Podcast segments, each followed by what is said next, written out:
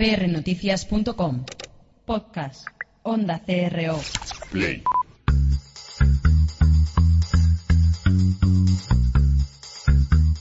prnoticias.com y Onda CRO presentan Pasión y Talento.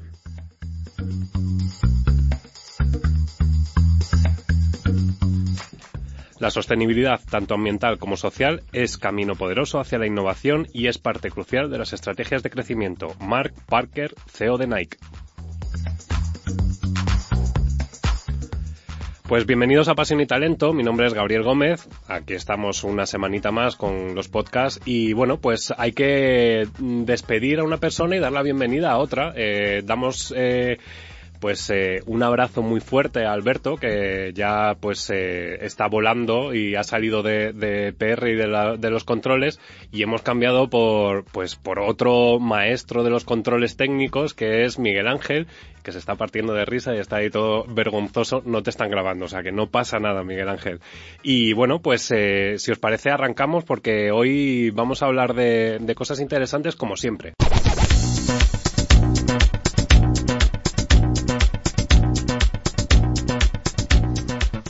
Y bueno, pues eh, sí que es cierto que, que, a la hora de plantearnos el programa, siempre lo digo y me encanta decirlo, que es buscamos temas innovadores y temas innovadores y que, que, muevan un poquito las estructuras y de hecho por aquí tengo a Cristóbal, bienvenido Cristóbal. Hola, ¿qué tal? Encantado. Lo hemos hablado un montón de veces eh, y hemos dicho, hay que empezar a hacer ser un poquito programa revulsivo, ¿no? A, a, movilizar un poco los pilares de esta sociedad porque la vemos un poco paradilla, ¿no? Está bien, hay que darse besos, pero también hay que hay que tocarse y apretarse la piel para... ¿Cómo se nota que estamos en primavera? Porque ese es comentario típico de primavera. Esa es, es astenia, entonces. bueno, y habéis escuchado por ahí una sonrisa y bueno, pues eh, hoy queremos compartir el programa con, con una persona que me ha resultado gracioso el, el nombre de la agencia. Eh, es la directora del Departamento de Innovación y consultora organizadora del evento Sustain Sus Sustainable Brands. Es que se me traba la lengua y es lo que tiene. Y su agencia se llama Quiero salvar el mundo haciendo marketing. Bienvenida, Sandra, ¿cómo estás? Hola, un gusto estar aquí. Pues bueno, que si os parece, porque Cristóbal eh, y Sandra los dos más o menos eh, somos sois entendidos en marketing y comunicación mucho más que yo y si os parece podemos hablar de temas yo voy a ubicar un poco a los oyentes eh, el motivo por el que bueno pues hemos decidido tratar este tema. El motivo es eh, que, bueno, pues eh, los papeles de Panamá, por ejemplo, ha sido una revolución internacional. Eh, el primer ministro británico involucrado y ha tenido que salir a los, a los micrófonos a reconocer eh, pues que está implicado o que estuvo en, en, ese, en un cierto momento antes de ser eh, ministro o está, meterse en política. Eh, el primer ministro de Islandia ha dimitido hace unos días y también pues por una revolución que se ha ocasionado y porque de hecho los países escandinavos y los países nórdicos eh, no toleran eh, ninguna acción que no sea ética y moral. Eh, ya ha salido el, nombre, ética. Vamos a, vamos por ahí, vamos a ir enfocando el, el tema. Y no sé, yo, yo me pregunto, eh, ¿el humano está encariñado con lo prohibido? Y os planteo esta pregunta. Yo creo que es mejor planteársela al Almodóvar o a Pilar de Borbón. Uh -huh. Además, me ha parecido tu, tu pregunta un, un, título de una película de Almodóvar, ahora que tenemos a Julieta ya en los cines. Eh, yo entiendo que, que, sí, que seguramente sí. Desgraciadamente eh, hablamos de la necesidad de comportarnos en la práctica profesional, en cualquiera de ellas, pero especialmente en comunicación, desde parámetros éticos eh, de, de, honestidad, que esos son los que verdaderamente mmm, posicionan una, una, compañía, una marca, un producto, un servicio en el medio y largo plazo, pero nos encontramos, la, la realidad es que todos los días nos encontramos con unos y otros casos que vienen a, a subrayar lo que planteabas, ¿no? Esta querencia, a, esta debilidad hacia, hacia las malas prácticas, hacia, hacia el, mal, el, lado oscuro, ¿no? Hacia el lado oscuro, exactamente. Uh -huh. eh, yo creo que también hay que entonar desde el punto de vista particular del marketing y la comunicación un poquito de, de mea culpa del sector porque ha habido muy malas prácticas eh, durante mucho tiempo, abusos, prepotencia, esos rodajes que había que ir a las Seychelles porque la luz del atardecer era única y, ¿no? Mm. y esos y el hotel hacía una oferta. esos presupuestos que se pasaban a, a, algunos clientes pues absolutamente desmesurados, fuera de, de, fuera de toda lógica. Yo creo que se han cometido muchos excesos en muchos ámbitos. Y por lo que a nosotros nos respecta hoy marketing y comunicación, pues también. Y mm, precisamente en, en comunicación bien entendida, en la construcción de relaciones de confianza en el largo plazo entre una organización, un candidato, un partido político, un club deportivo y sus públicos, todos ellos, pues precisamente la responsabilidad social, la ética, la actuación bajo los parámetros de, de, de la honestidad, de la, de la credibilidad, de la sinceridad, de la transparencia, pues son eh, preceptos absolutamente básicos. Uh -huh. Y parece mentira que todavía tenemos tengamos que, recordarlo sí, sí, sí. y subrayarlo, ¿no? Porque deberíamos estar ya en otra fase, en otro estadio y pensando más en iniciativas de, cre de creatividad, de nuevas nuevas herramientas, nuevas tendencias, nuevas tendencias uh -huh. etcétera. ¿no? Y seguimos con algo tan básico como claro. eh, la, la, ética, la falta de principios a la hora de desarrollar acciones. Y lo digo muchas veces y lo reitero, la comunicación no sirve de nada sin, sin la acción. ¿eh? Eh, hoy es un día más importante lo que haces que lo que, lo que dices. Y claro, el problema es que se hacen las cosas mal y entonces, bueno, pues eh, si la consideración de la comunicación es tan pobre como que es quien viene después a contar eh, lo que se hace o no se hace, pues eh, tienes un gran problema. Eh, la gestión, la toma de decisiones, el aspecto gerencial de la comunicación es fundamental. La toma de decisiones, decisiones adecuadas, decisiones que construyen en el medio y largo plazo. Has dicho una palabra fantástica para mí que es la transparencia. Uh -huh. Eh, estamos aprendiendo a gestionar la transparencia porque hemos venido mucho humo, todos. Eh, compañías, marcas, individuos. ¿Y qué pasa? Pues eh, la transparencia se está imponiendo y cada vez es más difícil vender cosas que no son verdad. Bueno, no sé si habéis tenido la oportunidad, seguramente sí, de ver en algún momento, hay un estudio muy interesante que habla de cómo la gente, los ciudadanos, los consumidores, vemos a las marcas, ¿no? Y dicen, por ejemplo, cosas como que si el 70% de las marcas desaparecieran, a la gente le daría absolutamente igual. Uh -huh. ¿Por qué? Porque han perdido la confianza en muchas marcas, ¿no? ¿Y, ¿y por qué han perdido esa confianza? bueno, pues han perdido esa confianza eh, por muchos motivos, pero uno de esos motivos es que pues eh, las marcas, como el caso de las personas, pues en algunos casos han vendido muchas cosas que quizás no eran eh, no tan honestas. cierto, no han sido honestas. No ¿no? han sido honestas. Y, y bueno, eh, las redes sociales, las redes sociales lo que han hecho es poner todo esto en evidencia muy rápidamente. Hay movimientos a favor de muchísimas marcas que hacen las cosas bien uh -huh. y en contra de muchas marcas que hacen las cosas mal, como en el caso de las personas. Y bueno, y cada vez más, pues oye, eh, todo esto es una oportunidad para personas, individuos, organizaciones, para realmente, eh, bueno, pues empezar a gestionar las cosas de otra manera, ¿no? Y palabras como la transparencia, la honestidad, la coherencia, ¿no? A ver, tú no pides a una persona eh, que sea perfecta. Tampoco pides a una organización, a una marca que sea perfecta.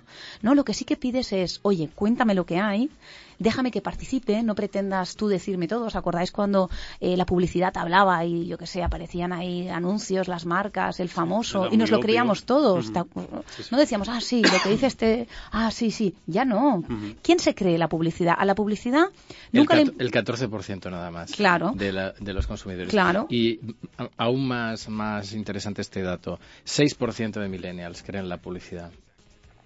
Millennials, fíjate, los, has dicho la palabra clave. Los millennials, por cierto, no quieren ir a trabajar a según qué sitios. ¿Por qué?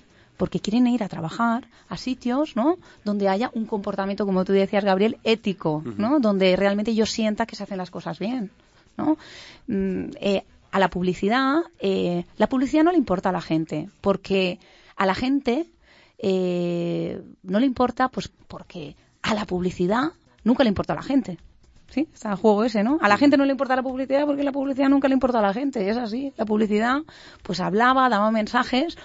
Que de hecho, que de hecho ese es el éxito que están teniendo plataformas como Netflix o, o plataformas de vídeo online. Es decir, ahora para que tú veas un anuncio tienes opciones para incluso ver la televisión y no, no tocar ningún anuncio ni verlo. Es decir, yo ahora mismo no sé qué, qué anuncios hay a día de hoy en la televisión porque me conecto a Internet veo las series, películas, noticias y demás, y salvo algún eh, pop-up que me salga o alguna publicidad previa al vídeo, pues bueno, sí, pero que incluso ya la tengo discriminada, entonces es como no le presto ni atención. Entonces, claro, antes si os acordáis, era sentarte delante de la televisión, te daba tiempo a hacerte la comida, eh, preparar la, el desayuno del día siguiente e incluso a veces la merienda, ¿no? De, la cantidad de publicidad que, veíamos y creo que se sigue haciendo. Es que no mm, veo la, tele, pero... Pues mira, los datos de Infoadex eh, vienen a, confirmar año tras año que todavía la televisión recaba más inversión publicitaria en España que los medios eh, digitales, que online, que Internet.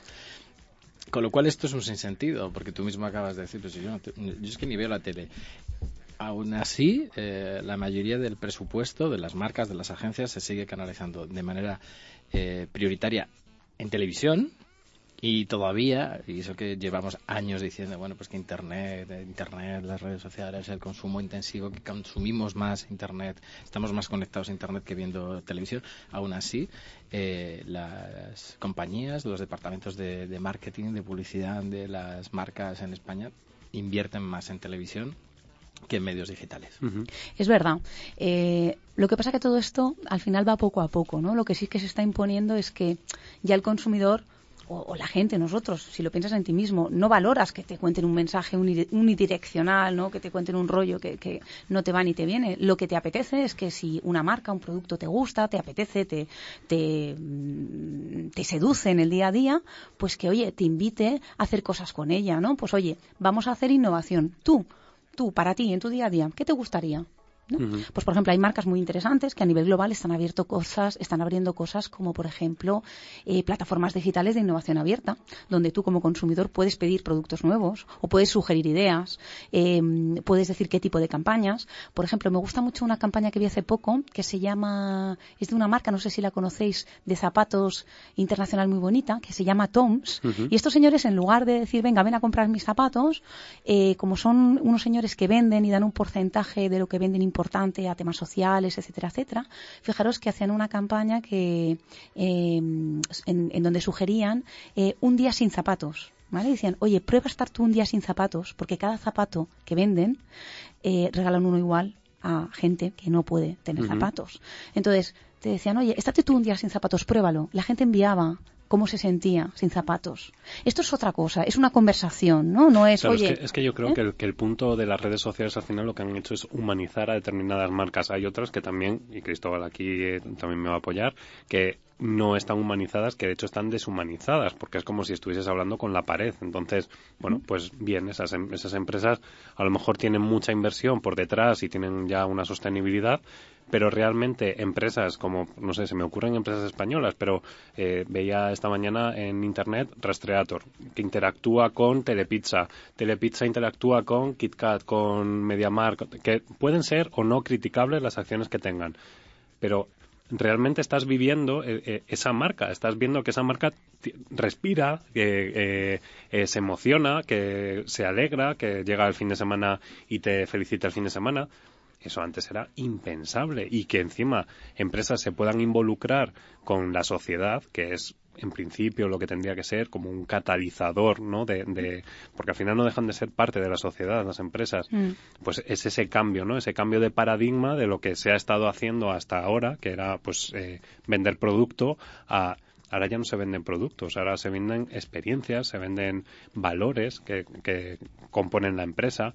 Es decir, hay un cambio considerable, yo creo. Ya, ya, ya no la comunicación no va solamente eh, de una manera unidireccional, sino que es bidireccional o eres uno más dentro del conglomerado ¿no? de, usuarios. Em, a, mí me gusta mucho en lo que dices, Gabriel, el concepto de, marca ciudadana. En Quiero hablamos de eso, ¿no? A mí lo que me gusta es pensar que la marca va a ser pues como un ciudadano más eh, que, que, aporta, ¿no? Es como, no sé si os ha pasado, ¿no? No sé si tenéis niños o no vosotros dos, no sé, nos Mm, veo allí, ¿no? Todavía. Sí, somos unos niños. Bueno, sois unos niños. Tú acabas de Pues sí, ¿cuántos ya se, ya se 20, ve, ya se ve. 24, ¿no, Cristóbal? Es que- Bueno, pues os diré que si tenéis algún hijo pequeño alguna vez y se te pone enfermo a 39 de fiebre a las 4 de la mañana o a las 3 de la mañana, te encanta la sensación ¿no? de poder decir, oye, tengo un médico eh, dos pisos más arriba al que conozco y tranquilamente a las, no- a las 4 de la mañana puedo subir esos dos pisos y hacer toc toc a las 4 de la mañana y decir, oye, Manolito, por favor, bájate a ver a mi hija porque la tengo a 39 de fiebre. Estoy un poquito acojonada. Por favor, ¿te importa? Vente en pijama. ¿no? Y que ese señor que baje y vea a mi hija, esa es la sensación de yo soy consciente que vivo en una comunidad y quiero aportar de alguna manera. Es un- una explicación, si queréis, o un ejemplo un poco bestia, ¿no? Pero es esa idea de que, y gracias a Dios, eh, muchas empresas ya se están dando cuenta de esto y muchas marcas se han dado cuenta de que si de alguna manera tienen en cuenta la sociedad en la que se mueven, pues que les va a ir mejor, porque si tú haces las cosas bien y no solo te preocupas por aportarte valor a ti como individuo, sino también donde te mueves, pues te va a ir mejor también a nivel de económico, ¿no? Porque las empresas están para ganar dinero, no nos engañemos, no están para otras cosas, pero es que van a ganar más dinero si hacen las cosas bien. ¿Mm? Es esa, esa idea, es la que estabas diciendo. Hay muchas empresas, algunas, muchas en internacional y algunas en España que poquito a poco se están dando cuenta de esto. Si os parece, antes de hablar de las buenas, porque es lo que nos gusta, eh, también podemos hablar de las malas. Podemos retomar el, el tema Volkswagen, eh, a ver si... Yo es que me encanta hacer leña del árbol caído. Entonces es como... Claro, por aquí pasó Interbrand y veíamos en el ranking de marcas que no se había... no Es cierto que a lo mejor el ranking se había lanzado antes de todos los escándalos.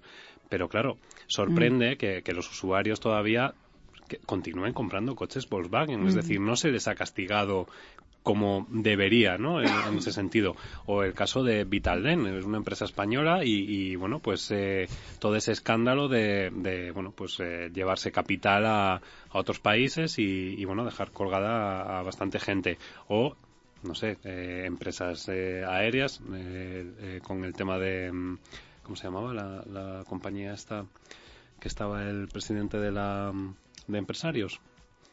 Se me ha olvidado bueno, la compañía aérea que estuvo que tuvo un problema también y que despidió a todo el mundo y demás. Entonces, ese tipo de empresas y ese tipo de, de acciones al final lo que generan es pues un desánimo en, en la sociedad.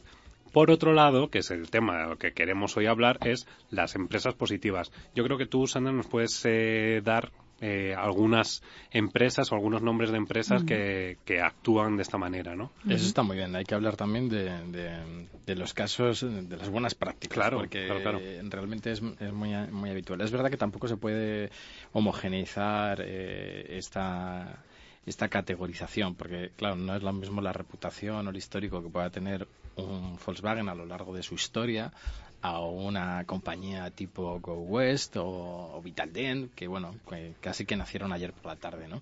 Entonces, bueno, hay muchos factores, es mucho más complejo, eh, pero también hay, hay que poner el foco porque efectivamente siempre estamos mirando eh, los, las malas prácticas, ¿no? El que lo hizo mal, el que, el que tropieza, el que se equivocó. Yo creo que, que siempre equivocarse puede, puede ser incluso constructivo si, si, si, la organización, pues, a partir de ahí construye en positivo pero realmente no, no es tampoco lo, lo más habitual. A mí me gustaría que, aprovechando que tenemos a la invitada, claro. que nos contara algunos casos de buenas prácticas que tengamos que aplaudir. Mm, hay muchos, ¿eh? Yo primero quería, os quería contar a, a raíz de lo que ha dicho Gabriel, eh, esto que hablábamos de, del, del marketing ético y de esto que, esto que comentabas de si no dejamos de comprar a las marcas que se portan mal, a los productos que tal. Hombre, hay una cosa que es cierta y es que eh, muchas veces, por ejemplo, acusamos al marketing como de hacernos hacer cosas que no queremos, uh -huh. ¿sabéis? Eso de marketing es el malo de la película, ¿no? Yo para mí, el marketing es una herramienta y como toda herramienta es muy buena. Luego depende, Pero ¿no? Bien utilizada, claro, claro, bien utilizada. Pero luego también hay otra cosa, que nosotros, como personas, todos, tenemos que asumir nuestra responsabilidad. O sea, al final, ¿cuántas veces estás hablando con la gente no y te dice, no, es que esto es culpa de mi pareja, esto es culpa de mi madre, esto es culpa de mi porque mi abuelo, porque mi tal, porque mi pareja, Pero porque tú, mi ¿tú qué parte pero de culpa tú, tienes, ¿no? claro. Tú qué parte, ¿no? Entonces, mm, oye, vamos a hacer un ejercicio de conciencia, ¿no? Eh, y bueno, Oye, ejemplos buenos hay muchos también, ¿eh? La verdad Perdona, es que hay que un hablar. que te interrumpo, Sí. era Viajes Marsans. Ah, sí, sí, pero claro, claro, sí, sí. Claro, estaba yo en aerolínea, claro, Sans, yo le, no, le sí. estaba poniendo Estaba más dinero yo eh, en con el el... Spanair, Germanwings, Sí. etc. Claro, Sí, con. Díaz Ferrán, que era el expresidente de la COE, o sea que ahí hay telita también. Pero bueno, ahora vamos Oye, a... por cierto, ya que has roto, eh, Volkswagen en el último tracking de, de- de reputación global se ha pegado un, castañazo importante. ¿eh? Eh, Claro. Volkswagen ha experimentado una, un retroceso, una caída brutal. Que esto tendrá consecuencias, claro, claro que sí. Yo creo que hay que verlo también en el en, en el medio en el medio plazo. ¿eh? Eh, Claro. cuando ocurrió todo esto, claro, al día siguiente, pues, eh, pues seguramente es demasiado pronto para medir las consecuencias. Pero mm, este ranking al que me refiero, que es del mes pasado de, de marzo, ya caída, ya, ya traía una caída brutal de, de Volkswagen. Ujú. Efectivamente es una cosa a medio plazo, porque pensar que a corto plazo las empresas tienen muchos recursos para Claro. mover las ventas de muchas maneras, no más promocionales, pero a medio plazo, mm, como bien dices, esto es eh, Mira, Volkswagen estaba en el puesto 14 eh, y ha pasado al 123. mm, mm. Ah, bueno, está bien, ¿no? Así Es que un- sí, parece que consecuencias tiene. Habrá que ver. Ha sido pues, por, por nuestra insistencia, vamos, estoy convencido. Habrá que ver que, que si pasa factura en, en ventas este año.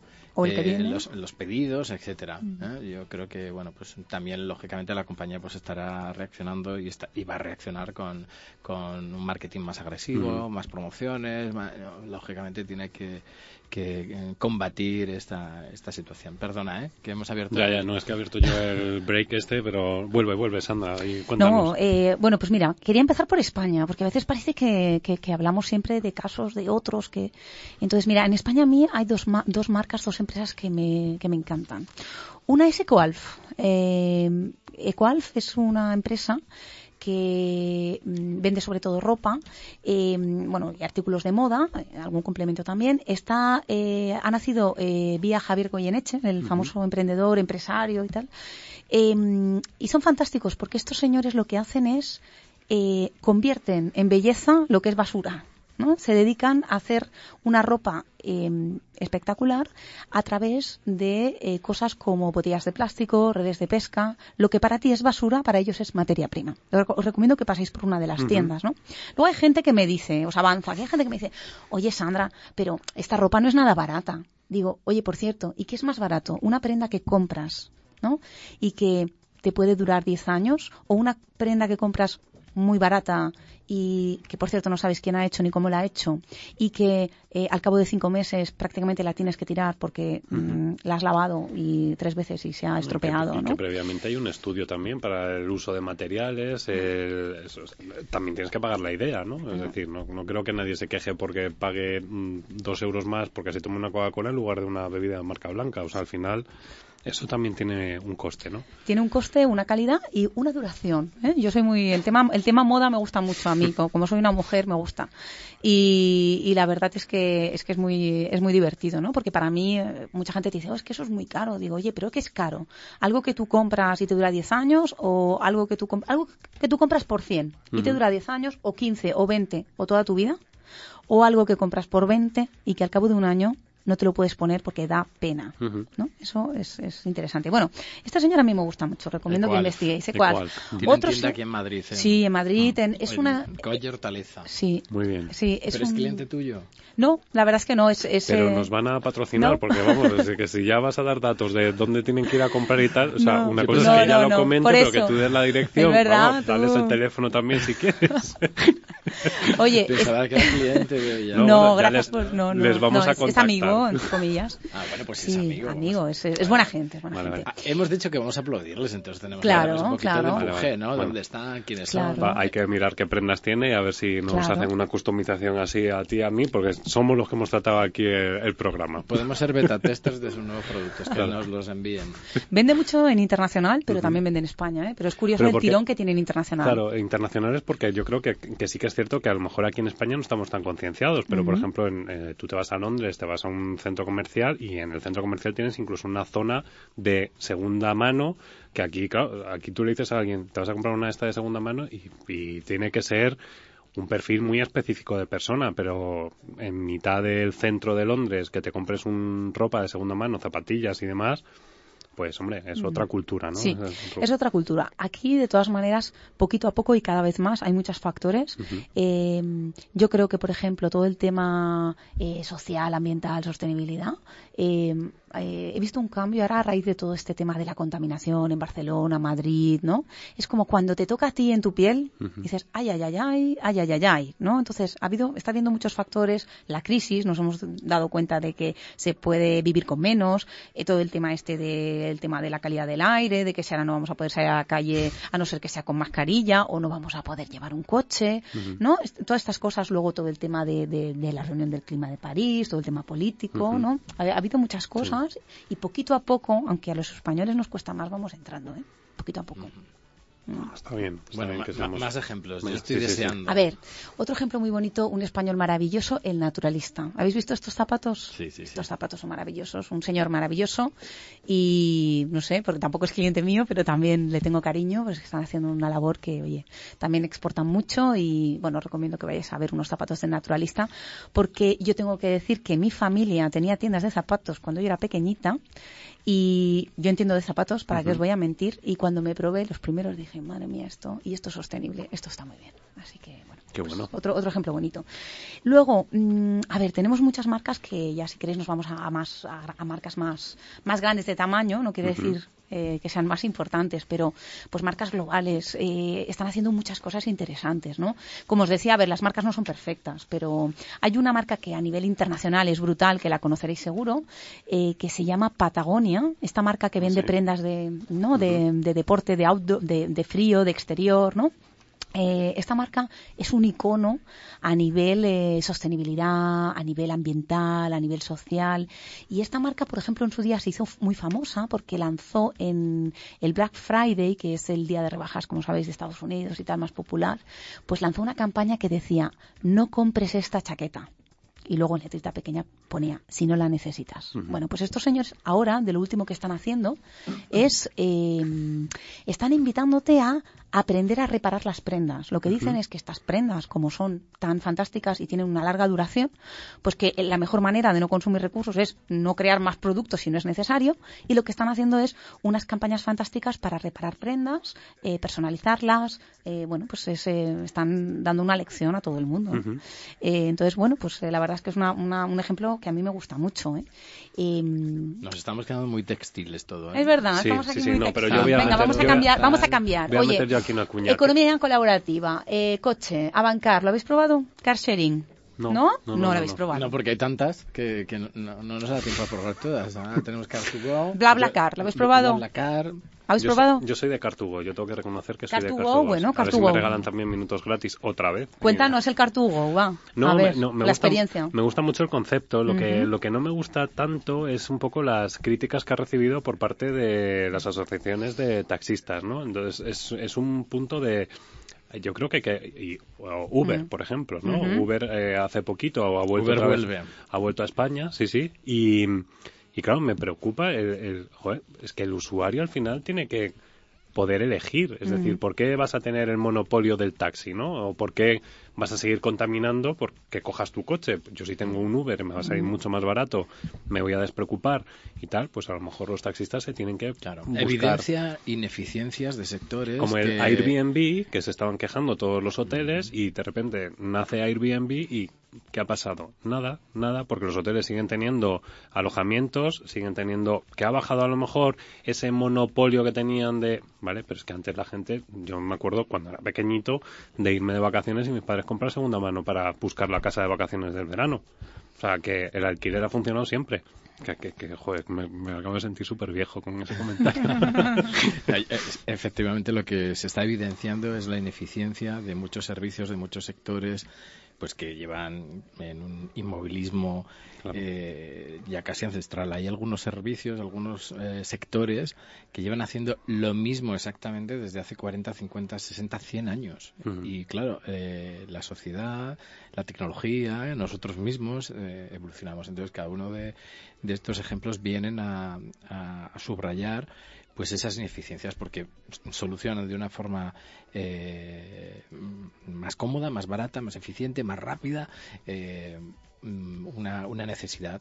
¿eh? Entonces yo creo que, la la consigna aquí, el- la voz de alarma es para esos sectores que todavía, eh, en lugar de pensar, oye, pues seguramente es que hay cosas que no las estamos haciendo bien del todo, lo único que hacen es eh, Quejarse y- y decir, sí, sí. no, hay que prohibirlo, hay que no, hay tal". no, no, Mm. no. eh, si esto está ocurriendo, eh, es- lo que deberías hacer seguramente es ponerte las pilas, porque si no, eh, pues mm, dejarás de ser relevante y desaparecerás. Fijaros, eh, claro. hoy por ejemplo leía la noticia de que Uber ha llegado a un acuerdo con Pepefon para tener en los taxis tener la posibilidad de tener wifi gratis. Pues ¿y por qué no se les ha ocurrido a la asociación de taxistas tener un acuerdo con Movistar? No digo nada, porque, porque yo soy de Pepefon y me encanta Pepefon, pero eso ¿por qué no lo están haciendo? ¿Por qué no se ha hecho? Entonces, al final el aprovechar Han tenido ese- tiempo estos años para... mm, para innovar. Para ponerse las pilas, porque recordemos que Uber eh, ha estado prohibido y ahora ha vuelto. Han intentado, han sacado sus aplicaciones. Claro, ¿qué ha pasado? Pues que mm, hay una fragmentación brutal del sector. Hay, hay un- Que son todo por asociaciones, es un cada gremio que, asociación claro. tiene su aplicación. Unas funcionan mejor, otras funcionan peor. Yo he probado unas cuantas. Mm. Hay algunas que están bien, hay otras que es que no, no funcionan, vamos, ni, ni a pedales. Oye, me gusta el ejemplo que has puesto, Gabriel, el de Pepefon, así con la tontería. Pepefon para mí es, cambia un poquito de chip, pero es un buen ejemplo de una marca y tú, y tú nos cuentas ahora como cliente, ¿no? Es que yo soy, tengo que reconocer, soy de Pepefon y de Pepe Energy. O sea, yo tengo todo de Pepe. ¿Y por sea, qué eres de Pepefon? Cuéntanos. Pues soy de Pepefon porque, sinceramente, es la empresa que mejor me ha cuidado en telefonía. Es decir, yo de repente dejé de tener que pagar unas cuotas in- in- que, que no tenían ningún sentido ni me llevaban a ningún lado por tener un móvil que era el que me gustaba. Entonces, yo de repente cogí y dije, cuando vino eh, Apple a España, dije, me compro el iPhone. Entonces, el primer iPhone, como estaba obligado a comprarlo con Movistar, ahí ya, una vez que finalicé la permanencia, me olvidé de Movistar. Y he ido pasando por distintas compañías y comprándome un, un móvil liberado. Entonces, Pepefon es una empresa que te pide perdón, que habla contigo, que está continuamente en comunicación contigo, pero es que con todo y con eso, de repente sacan Pepe Energy, que es me di de baja de Endesa, que por cierto he tenido algunos problemas en Endesa con el tema de la factura, y me he pasado a Pepe Energy. ¿Por qué? Porque si me están tratando bien en un sitio, ¿por qué no me van a tratar en otro? Claro. Entonces, hay un momento en el que esa comunicación que yo tengo continua, que incluso si hay un fallo en la conexión a Internet, me abonan la... Vamos, es que yo no sé si hay alguna compañía telefónica que haga esto, que te pide perdón y te abona. Bueno, en Tonti también, ¿eh? Tonti también. Ahora pe- ya te sí, salen sí, los sí. colores. Espérate que te voy a, pa- a- a es que ya no me puedo quedar callado. Eh, Twenty también pide mm, perdón cuando... Pero es más caro. cuando- No, es más caro. Que Pepe Fonsi. Pero ahora te voy a contar lo que pasó con Pepefon, que seguro que tú lo sabes. Eh, En Twenty, por ejemplo, no, por contar algún caso concreto, cuando hubo alguna incidencia de servicio, hubo eh, eh, contraprestaciones muy interesantes para todo el mundo. ¿eh? O sea, además hubo reacciones muy positivas de gente que decía, joder, pues muchas gracias porque es la primera vez que una compañía eh, me dice que como he estado tres horas en servicio, pues que me va a compensar con X, eh, X euros. en, tu, en tu saldo.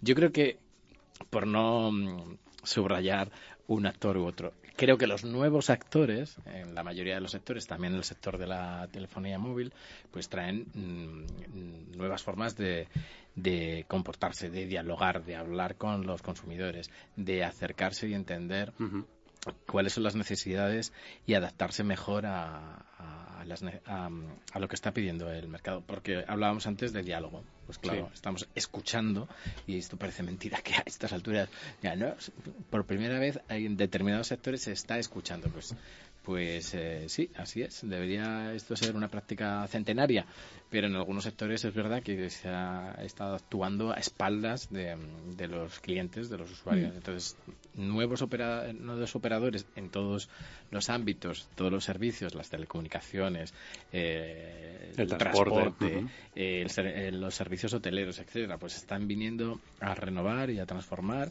y en algunos casos a cambiar radicalmente las reglas del juego de, de sectores económicos eh, clave. Es que fijaros, Ahora por la ejemplo, cuestión es, ¿qué posición tienes al respecto? ¿Una posición a la europea de proteger legalmente y decir, no, esto no, tal? ¿O mm, nos situamos a la vanguardia como, como quienes están creando estos servicios? Estados Unidos, fundamentalmente, eh, y algunos buenos ejemplos también Pero- en España y Europa. Y, nos situamos en, una posición de innovación, de vanguardia, de ventaja competitiva? Porque yo creo que hay una cosa, hay una cosa, oportunidades. ¿eh? Hay una cosa que me, que me, que me irrita mogollón y es eh, el tema de la energía solar. Yo el tema de la energía solar no lo consigo entender cómo puede haber un eh, impuesto sobre el sol en España. O sea, tendríamos que ser una potencia mundial con el tema del sol y no somos una potencia mundial por restricciones que hay, por evidentemente la presión que hay por parte de las o sea, de las em, de las empresas eh, de distribución de, energéticas. Em, ese es un tema bastante complejo. Es pediagudo y a lo mejor nos cierran el, programa. Pero, pero, como de momento no nos lo han cortado, y Miguel Ángel, a lo mejor es tu primer primero y último programa, pero de momento vamos a tirar con esto. Eh, sí que es cierto que el otro día veía una noticia en Inglaterra, que no es que sean los que tienen más sol, que la reina ha creado en el mar, ha creado un, un mar de paneles solares que están flotando encima del mar. Ah, vamos a ver, que es que nosotros tenemos terreno para aburrir, para poner paneles solares y para hacer, vamos, que podríamos estar iluminando toda Europa. Y no lo hacemos. Entonces, hay cosas que no entiendo. O sea, hay cosas que hay una parte de ese compromiso por parte de los políticos que no se comprometen o, no sé qué intereses hay, eh, o sí que lo sé, pero no os puedo decir, eh, que sí que hay unos intereses eh, por debajo en el que al final el perjudicado, ¿quién es? El que no puede pagar su factura de luz o el que le están subiendo los impuestos o el que está, pues eso, en una situación de inferioridad que es el ciudadano, ¿no? Totalmente. Ahí, de hecho, es un tema complejo, ¿eh? como bien decís, pero bueno, hay algunas cooperativas que se están eh, que están haciendo un trabajo brillante en, eh, bueno, digamos, evitar todas estas trabas legales que a algunos les ha interesado poner para que todo este tema no pueda, pues, alcanzar el auge que deberíamos haber tenido, ¿no? Como país. pero bueno, va a llegar, ¿eh? Porque las cosas no se pueden parar por mucho tiempo. Esto, esto ha venido para quedarse, o sea que de todas maneras, yo ahí, como estamos hablando y no se oye mucha gente por la calle, lo que voy a decir es que está fenomenal y todos tenemos que ir al tema de energías renovables, fenomenal, que es, es muy interesante, pero lo que tenemos que pensar es que no podemos estar consumiendo la cantidad de energía que consumimos. Lo mm. que tenemos que hacer es, como personas y como ciudadanos, concienciarnos de pequeños gestos como apagar la luz. Ahí hay una compañía muy bonita que se llama Hola Luz, que te dan una capa una amiga mía me dijo, mira, yo me enviaron una capa de Superman, se la pongo a mi hijo. Y entonces el chaval va apagando las luces de casa. Sí, es, es, muy bonito. Tienen, te envían como todo un pack y tal. Bueno, es que ahora, ahora me, ha recordado todo este tema, ¿no? Pero ese tema de... De, de, que seamos conscientes de que no podemos estar consumiendo la energía que consumimos, ¿no? que la gastamos. Está muy bien las renovables, pero es que si todo lo tenemos que pasar a las renovables, esto continúa siendo insostenible. ¿eh? O sea que, bueno, hay mucho aquí bueno, hay algún dato objetivo ¿eh? de hoy. Eh, las energías eh, renovables solar y eólica en el mundo están creciendo un 20% anual, en España un 0,2%. No, vamos mm, bien, vamos, poquito a poco. Ahí queda. ha sido, wow, demoledor. El, tema es muy complejo. ¿eh? Sí, no, yo, no. yo he trabajado en, en, el sector eh, mm. y, realmente no, es sencillo. Pero bueno, los, los datos hablan por sí solos. Mm, totalmente. Oye, em, cambiando de tercio, me gusta también, porque antes estábamos con lo de los ejemplos, os sonreís. Bueno, estábamos con lo de los ejemplos y a mí me gusta, me diréis que soy un poco así romántica, pero me gusta eh, el hecho de que hay organizaciones o marcas que están pasando un poco a luchar por cosas eh, que valen la pena. Un poco es eh, decir, oye, yo vendo un producto, pero al mismo tiempo que vendo un producto, vendo un servicio, quiero hacer un trabajo para mm, concienciar sobre esto, ¿no? ¿Os pongo un ejemplo? Sí, sí, claro. Un ejemplo, si, si queréis, que, que, tiene sus críticas, como todo, ¿no? Pero un ejemplo de una gran empresa que está haciendo esto y que me gusta, lo está haciendo bien, es, por ejemplo, el trabajo que está haciendo esta marca de, de champús eh, DAF, ¿Lo conocéis? Sí, Todo este tema de la belleza que están gestionando. Es Unilever. Eh, es Unilever, efectivamente, que es una referencia, sobre todo el señor eh, que está arriba de todo. Este qué, bien lo, qué, bien lo, hace Unilever últimamente. No sé si no sé si Unilever lo hace todo bien, pero oye, lo están intentando. No, sí, sí, sí. Yo lo, yo, lo, cuento en clase. Hace unos, bueno, los años 60, 70, Procter era, era, un poco la referencia ¿no? de las buenas prácticas en marketing, mm. comunicación, y en los últimos años Unilever está haciendo cosas muy interesantes. Mm.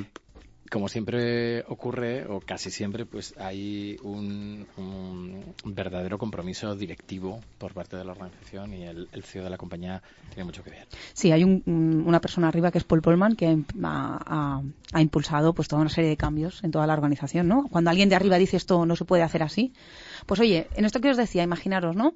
Eh, imaginaros eh, los problemas que, tienen los adolescentes hoy en día, que parece que tienes que ser perfecto. Eh, a mí me compartía un señor de esta compañía en Latinoamérica, mm, me compartía un dato y decía algo así como que el 87% de las mujeres, mujeres chicas latinoamericanas entre creo que era entre 13 y 19 años, se consideraban feas o bastante feas. Si tú no eres guapo a los 18 años, ¿cuándo eres guapo? ¿Vale? Hombre, es cierto que a los 18 años a lo mejor estás todavía como que, te tienes que hacer. Ya, te, tienes que hacer, pero ¿cómo que no eres guapo? ¿Cómo que no eres guapo a los 18? ¿Te ves ahora tú más guapo que cuando tenías 18? Pues sí. ¿Sí? Sí, sí, vamos, tú no sabes lo que ha cambiado, ¿eh? el otro, en el programa anterior decía Karim, no, es que, joder, tu brazo, tal, con no sé qué. Claro, ya cuando eres un poquito más mayor, eres más consciente, es como, te cuidas más. Yo, por ejemplo, me costó un montón hasta que me salió la barba. Entonces, claro, ahora que tengo, yo no me afeito ni vamos, ni aunque las nuevas tendencias sean ir rasurado. O sea, no me afeito porque ya he encontrado mi imagen. No, no, no. Con 18 estaba yo desesperado. Bueno, pues por eso, porque estabas desesperado, pues esta gente lo que hace es un poco concienciar que, que, oye, que la belleza no es eso que nos enseñan ahí. ¿Os imagináis vosotros? Ya sé que no os lo imagináis, porque me habéis dicho que no. Pero si, tuvierais, si ¿eh? tuvierais una hija y mm. ve todo eso que ven nuestras hijas en la tele de qué es la belleza y qué es ser guapo. Eso es ser guapo. Ser guapo es otra cosa, ¿no? Sí, seis sobrinos, ¿sí, ¿vale? Vale, pues ya está, vale, vale, yo creo que vale.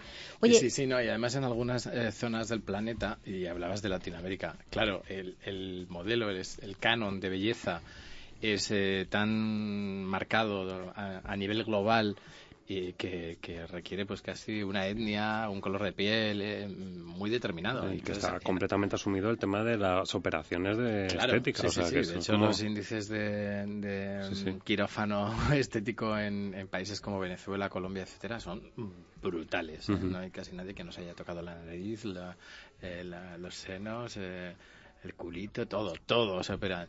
¿eh? Eh, y, es verdad que, que, claro, en determinadas partes del, del globo, eh, pues estos patrones de lo que es la belleza, pues eh, hacen, si cabe, todavía más daño. todavía pues, más. Hay algunos mm. países donde, bueno, pues claro, si la estatura media es de 1,67 y, bueno, pues eh, la fisionomía en función de, las características étnicas de, la población, pues es de, pues, cara más ancha, mm. pues claro, es que no se ajusta para nada a esos estándares. Entonces, eh, yo creo que es muy interesante el, ejemplo que señalabas porque precisamente es luchar contra, contra eso y hay que pensar en modelos de belleza desde una perspectiva mucho más amplia, más abierta, más flexible. Más y natural. más natural y hay belleza en, en, todos los sitios, en todas las razas, en, de todas las formas, de todos los colores, de todas las alturas. Y la cuestión es ponerlo eso en, valor y romper con esas tiranías. Oye, Cristóbal, eh, del 23 al 24 de... no, perdón, 22, 23 y 24 de mayo, ¿qué tienes que hacer? ¿Dónde tengo que ir? No, no, ¿tienes algún plan? No tienes ningún plan, ¿no? Pues mira, Sandra nos va a contar un plan estupendo. Y nos va a contar, sobre todo, qué pedazo de invitados tienen. Bueno, un plan, un plan muy bueno, yo creo. Mirad, 22, 23 y 24 hacemos Sustainable Brands ah, en Barcelona. Eh, bueno, pues ¿de qué se trata esto? Pues básicamente es un encuentro donde eh, nos juntamos pues toda aquella gente, todos aquellos eh, profesionales, eh, por un lado, y luego ciudadanos, por otro lado, que ahora os cuento, que básicamente quieren generar una nueva manera de hacer bajo la sostenibilidad.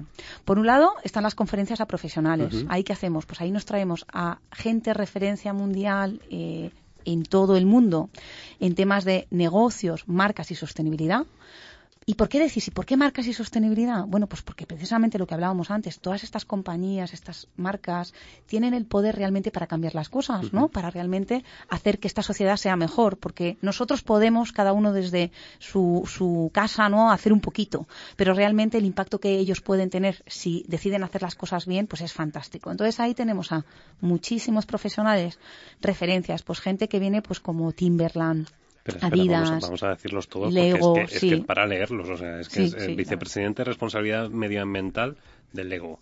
vicepresidente de Innovación Tecnológica de Adidas, directora de Sostenibilidad y Responsabilidad Social Corporativa de Timberland, eh, director de Sostenibilidad y Economía Circular de Philips, eh, director de IBM, CEO y fundador de HIP, Human Impact and Profit, eh, director y fundadora de Sustainable Life Media, tú, no, Sandra, sí, sí, Sandra Pina va a estar también. Estaré por ahí presentando. Está el mundo haciendo eh, marketing, eh, mm, mm, cofundador de Health Hour of en Sydney eh, y Good Advertising, que es hombre anuncio con una misión. ¿Esto qué es esto del hombre anuncio? bueno, esto es un señor fantástico que lo que hace, pues básicamente es, pues comunicar pues que el marketing se puede hacer eh, bajo parámetros mm, distintos, ¿no? Em, hay un señor muy interesante también que viene, ahora que hablábamos de temas de, cambio, etcétera, etcétera, que es este señor, ¿llegasteis a ver vosotros esta campaña de esta chica digital que mm, se creó una chica digital para atrapar a pedrastras en la red? Pues este es eh, Mark, Mark eh, de la compañía LEMS, va a venir para explicarnos el caso, se atraparon del orden de 200.000 pedrastras con la creación de esta chica digital, pues viene ese señor que creó eh, por ejemplo, esta campaña. Viene gente pues de referencia de marcas como pues eso, eh, Timberland, Interface, Philips, que están trabajando de todo el ámbito de la sostenibilidad. Philips, por ejemplo, es un ejemplo interesante eh, porque está trabajando todo este concepto también de la economía circular. ¿Lo conocéis? El, Este concepto a ti seguro os suena. Muy holandés. Bueno, la economía circular está ahora en la mesa de la Unión Europea. Es este concepto por el cual básicamente tenemos que dejar de utilizar este modelo de comprar, usar y tirar, que es lo que hacemos ahora. Ahora hacemos comprar, usar y tirar, ¿sí? Pues ahora lo que se está eh, moviendo en el mundo básicamente es este modelo de economía circular donde lo que se hace es que ya no es eh, comprar, usar y tirar, sino es un poco reaprovechar en forma de círculo. Entonces, fijaros, todo lo que tenemos entre manos se divide en dos componentes. Componentes que son eh, provenientes de la naturaleza y componentes tecnológicos. Los que provienen de la naturaleza para hacer un producto se vuelven a devolver a la naturaleza. Y los que son tecnológicos, como no se pueden poner otra vez en la naturaleza, lo que hacemos es que los volvemos a reaprovechar para crear otro producto. Ejemplo, pues mirar, hay una empresa fabulosa de tejanos que también viene, que se llama Mad Jeans, que lo que hace es que eh, tú eh, compras un tejano, un vaquero, vaquero, un vaquero, pero no lo compras, en realidad lo alquilas. Te lo pones, lo usas, cuando te has cansado o lo que sea, lo devuelves, cogen esa tela, lo reconvierten la reaprovechan, hacen una especie de procesos de manera que se aprovecha todo el tejido, lo convierten en otro modelo distinto para otra persona que lo va a llevar y a ti te envían otro. Son de una calidad fantástica, una moda fantástica, eso es un gran ejemplo de economía circular. Fíjate que eso, que, que, puede llamar la atención, eso lo hacía Mango. Lo que pasa es que no triunfó ese, ese modelo. Es decir, Mango lo que te decía era, si tú me traes tu prenda ya usada, eh, yo te voy a dar un vale de dinero, entonces eso lo que hago es que lo reutilizo. H&M también tiene una... Sí, lo que pasa es que el, reto ahí, el reto, que, que, es verdad que ellos empiezan a... El reto ahí es luego de verdad la, que, que de verdad el proceso eh, pues llegue a pasar, donde ellos están trabajando, todas estas cadenas de ropa se han dado cuenta, están trabajando, etcétera, etcétera, pero claro, el reto es después hacer toda esa reconversión, ¿no? Pero bueno, vamos a tener a gente, os digo, esto de la sostenibilidad en las marcas y tal es algo nuevo, entonces aquí hay una comunidad de gente que se está estrujando la cabeza para ver cómo esto se puede hacer. ¿Y cómo se puede hacer? Bueno, pues juntándose y hablando de esto para ver realmente qué está yendo bien, qué está yendo mal. Entonces, pues eh, gente de todas estas marcas, IBM, IBM es muy interesante. ¿eh? va a venir un señor que trae mm, a Watson, ¿sabéis quién es Watson? Watson es este supercomputador que, bueno, este, es este super em, eh, computador que ha ganado al supercomputador este de Estados Unidos que lo adivina todo y lo soluciona todo. ¿Sabéis? ¿Habéis oído que hay un supercomputador? bueno, pues Watson se enfrentó a este supercomputador de Estados Unidos y lo ganó. Y entonces lo que hacen es eh, aplicar el concepto de tecnología social y es cómo la tecnología puede ayudar básicamente a, solucionar problemas. Entonces, pues van a venir marcas como pues eso, IBM, Lego, Adidas, Timberland, pues a explicarnos qué están haciendo bien, cómo les está funcionando, qué no les está funcionando, en dónde se han equivocado, cómo podemos hacerlo mejor y todos juntos pues vamos a trabajar ¿no? para, Habrá que preguntarle a Tim Brooks de, Lego cómo, hicieron con la campaña de Greenpeace cuando le señalaron con el dedo directamente. ¿no? Eh, sí, Tim es un, además un señor muy interesante. Yo creo que eso lo viven como una oportunidad. Fíjate que a Patagonia, que es este icono que hemos comentado, este, de las, este icono en sostenibilidad en todo el mundo, les pasó eso también. Y hubo una, una ONG que les señaló y les dijo, oye, eh, los, las plumas de los gansos, estas que utilizas tú en tu ropa, cuidado porque estos gansos les están haciendo unas cosas inhumanas. A mí no, de entrada los gansos no es una cosa que me preocupe mucho, pero imaginaros lo que supone a un animal eh, arrancarle las plumas una a una como si, como si te arrancasen los pelos de la cabeza. ¿no? Eh, así uno a uno, ¿no? Entonces hubo una ONG que le señaló y estos señores aprovecharon para hacer todo un cambio en su cadena de suministro hasta que solucionaron este problema. Y da la impresión que el ego lo que ha hecho es reaccionar en la misma dirección, ¿no? Decir, oye, pues tal, y ponerse las pilas, ¿no? Pero bueno, esto es una pregunta que le vamos a hacer también. Ya que va a estar aquí, que nos cuente todo. Cómo, fue todo y cómo lo, cómo lo han gestionado. Sí, sí, sí. Fíjate, Cristóbal, eh, tú al principio, al principio del programa decías que en comunicación había que tener acción, ¿no? Y me gusta mucho que el concepto de, este evento que, vais a organizar eh, tiene el concepto How Now. Cuéntanos eso un poco. Sí, pues es eh, un poco el cómo, ¿no? Porque viene, muchas veces dices, oye, viene gente, te explica cosas fantásticas, ¿no? Pero luego dices, oye, yo me vuelvo a mi día a día y yo cómo aplico esto, ¿no? ¿Ahora qué? exactamente, ¿ahora, qué, ¿Y yo qué hago? ¿Yo qué hago? ¿no? Yo vuelvo aquí y digo, ostras, digo, y yo en mi día a día, bueno, viene este señor que es un gurú fenomenal, me cuenta, pero yo... Entonces, por eso lo que hemos hecho es em, pues hacer unas sesiones también em, en las tardes, donde lo que trabajamos es precisamente el cómo, ¿no? Y la idea es que cada persona que entra en este encuentro, pues identifique como dos problemas o barreras que tiene ¿vale? Para implementar eh, pues una determinada temática y que salga un poco pues con ideas o con herramientas o con em, eh, conexiones o, personas que ha conocido que le pueden ayudar. ¿Vale? Os pongo un ejemplo. A mí un amigo mío, que no voy a decir de qué empresa es, que trabaja en temas de sostenibilidad, me decía, es que Sandra, yo todavía tengo problemas para convencer a mi director general de, que esto es importante para el negocio, de que esto es, bueno para mí, que me va a ir mejor a nivel económico si yo hago las cosas bien, me preocupo por la comunidad, tengo en cuenta el planeta, que digo, bueno, pues una barrera que este mm, señor tiene, que este amigo mío tiene es, mm, oye, pues cómo puede construir un, caso de negocio, ¿no? Un, caso de negocio para, para la dirección, ¿no? Para cómo, cómo construyo unos argumentos sólidos para que me compren que realmente esto es importante, ¿no? Y me dejen trabajar para hacer este cambio, ¿no? Cómo convencer a esas personas de arriba para que realmente, ¿no? Entonces, eso es una barrera que tiene este señor. Una persona de marketing, que aquí hemos hablado mucho de marketing, me decía el otro día, Sandra, pero es que a mí el consumidor, mi consumidor no me lo pide. ¿no? Por ejemplo. Y yo decía, bueno, eh, tu consumidor no te lo pide. Bueno, pues vamos a ver cómo podemos hacerle esto interesante al consumidor. ¿no? Porque eh, a lo mejor si le hablas todo el rato del fin del mundo, pues igual no es muy interesante, pero igual le tienes que hablar en otros códigos, ¿no? Hay un estudio muy interesante que habla de que mm, a nivel global, que, lo publica Globescan, que dice que el 39% de los consumidores o de la gente del mundo está interesada por eh, estos temas em, ambientales y sociales, pero no hablan de no comprar o no consumir, son gente a la que le gusta comprar, son gente que además creen que lo que compran un poco les refleja, son gente que les gustan mucho las redes sociales, que comunican, que recomiendan, pero que hacen todo esto y además les preocupan todos esos temas ambientales y sociales, ¿no? A veces tenemos la impresión que el que se preocupa por estos temas es un poco el raro, ¿no? Es, bueno, es el hippie este o el raro. sí, el típico que está comiendo que no, que es vegetariano. Claro, que, no. Esto, obviamente que hay gente que es muy, muy estricta y muy, pero el mundo no es blanco o negro, ¿no? Somos muchos los que, pues quizás hemos crecido en determinada dinámica, ¿no? De, de, de consumismo, de capitalismo, donde, oye, mm, pues estamos eh, acostumbrados a ciertas dinámicas, pero por otro lado nos importa todo esto, ¿no? Nos importa porque pensamos que, que realmente, mm, pues, mm, lo que viene, em, para nuestros hijos y para las próximas generaciones, incluso nuestra propia calidad de vida de aquí a 10 años, pues, pues depende de todo eso, ¿no? Entonces, bueno, pues, oye, hay muchísima gente ahí, muchísima gente de la calle que está ahí esperando. Eh, pues entonces la cita es en Barcelona. Barcelona, sí, sí. ¿Qué días? Eh, Esto es 23 y 24 de mayo para apuntarle en la agenda. 22, 23 y 24. Sí, y luego el 22, te cuento, es que el 22 hay un encuentro para la gente.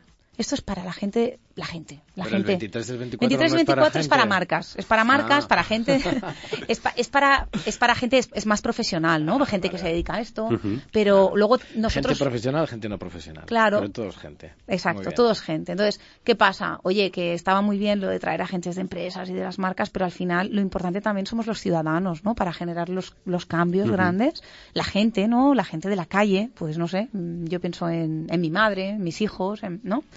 Y entonces lo que hacemos es un evento muy bonito el domingo, donde hacemos una fiesta de la sostenibilidad y donde hacemos pues desde conciertos, música, talleres, reflexiones, marionetas, etcétera, etcétera. Eh, pues bajo un poco la idea de un domingo normal y es que un domingo puede ser muy bonito y muy agradable eh, siendo sostenible. La sostenibilidad no es todo el rato el fin del mundo, qué horror. Puedes tener un domingo eh, espectacular con tus amigos, tu familia, y por eso creamos Sustainable Sunday de Sustainable Brands, y eso es el domingo previo a las perfecto, conferencias. Así que si os pasáis por Barcelona, eh, en, en- en- la web, ¿dónde lo buscamos? ¿Cuál es el dominio? ¿Dónde nada, encontramos su- información? Sustainable Brands Barcelona, directamente.com, muy fácil. Todo seguido. Y sale allí directamente, eh, lo, Lo vais a ponemos- encontrar lo enseguida. en el- lo ponéis, busca. Sustainable Brands Barcelona Ujú. y sale directamente. Fenomenal. Pues Sandra, muchísimas gracias por habernos acompañado. Estaremos por allí, por Barcelona. Yo creo que podemos aprovechar y nos vamos el viernes por la tarde. No, viernes por la tarde no. Nos vamos el sábado por la mañana y ya aprovechamos el domingo y ya hacemos allí la sesión continua. Cristóbal, muchísimas gracias por estar Gracias aquí con nosotros. Eh, Miguel Ángel, bienvenido de nuevo. Y bueno, eh, si me dejáis eh, comentaros un poquillo. Sí que es cierto que bueno hemos vivido ese, ese movimiento de- del marketing, eh, hoy hemos estado hablando, y bueno, pues eh, el cambio de producto, precio, plaza y promoción ha pasado a ser pues 8 Ps, ¿no? Ya entran también pues las personas, los procesos, las propuestas, eh, la promoción y bueno, pues cada vez es más comprometido, ¿no? Hay mucho más compromiso y hemos pasado de un marketing 1.0 a un 1 a un 3.0 en el que bueno, pues estamos centrados en los valores, en que las empresas apuestan por un mundo mejor, por crear un mundo mejor, eh, apuestan por el ser humano de una manera integral, también apuestan por los empleados, que por aquí pasan muchas empresas que apuestan por los empleados, eh, bueno, eh, valoran el medio ambiente, que eso también es importante, ya participan en medios interactivos y ya no tienen una comunicación uni o bidireccional, sino multidireccional. Son uno más dentro del juego. Em, con todo esto, pues estoy contento porque hemos empezado como dando mucha, mucha caña a todas las marcas y hablando del marketing que parecía un demonio y por suerte estamos viendo que profesionales como Sandra, Cristóbal y yo me incluyo también, eh, pues que estamos apostando por un nuevo marketing, ¿no? Un marketing más cercano, más humano y más que no tenía que haber perdido esa esencia. Pues bueno, con todo esto eh, nos despedimos hasta el próximo programa y como siempre digo, hagamos de la utopía una realidad.